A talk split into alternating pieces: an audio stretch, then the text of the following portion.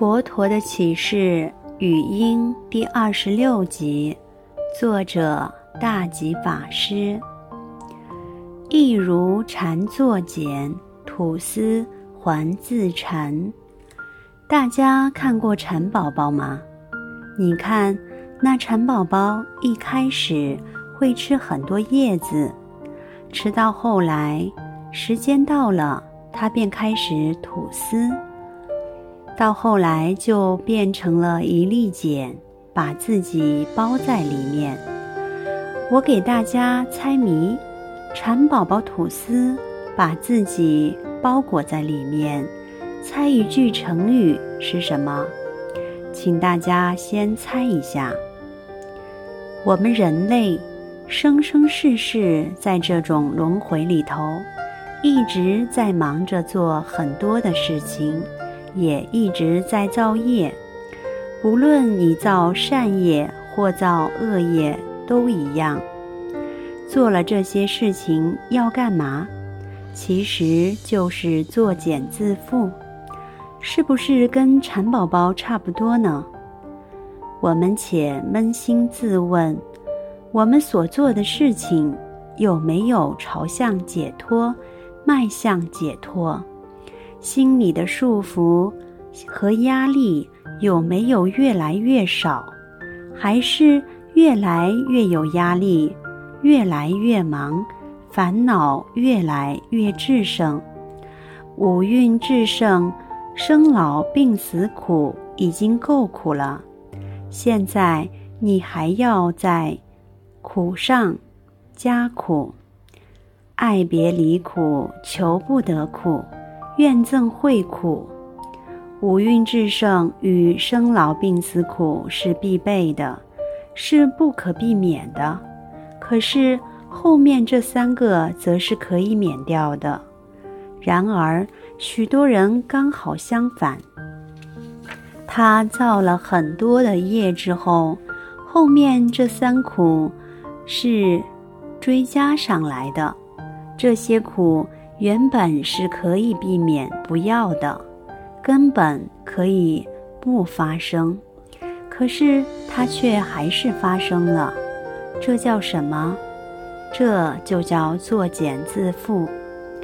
要怎么样才可以脱离这种作茧自缚的窘境呢？透过修行，佛法提到一种观念，即法次法相，厌。离欲灭尽相与舍，这叫做法次法相。法次法相是一种检定修行次第与方向是否正确的测量仪，检查你的修行次第与方向是否朝向涅槃解脱。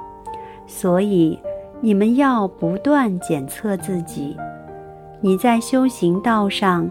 有没有保持对于五欲的厌？你在修行道上有没有渐渐离欲？你的烦恼有没有渐渐灭尽？最后，你的心有没有放舍？有没有处于舍的状态？有的话，你是朝向涅槃；没有的话，你便是朝向生死轮回。希望大家尽量用法次法相来检验自己的修行。有时候，有的人会用三法印，也就是无常、苦、无我来检测。可是《大波涅盘经》讲佛性是常、乐、我、净。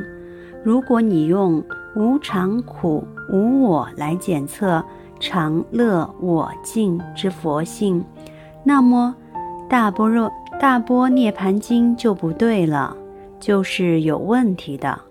所以不一定能用三法印来检测佛法。不过此时仍可以用法次法相来检测自己。为什么？因为即便大般涅槃经讲佛性是。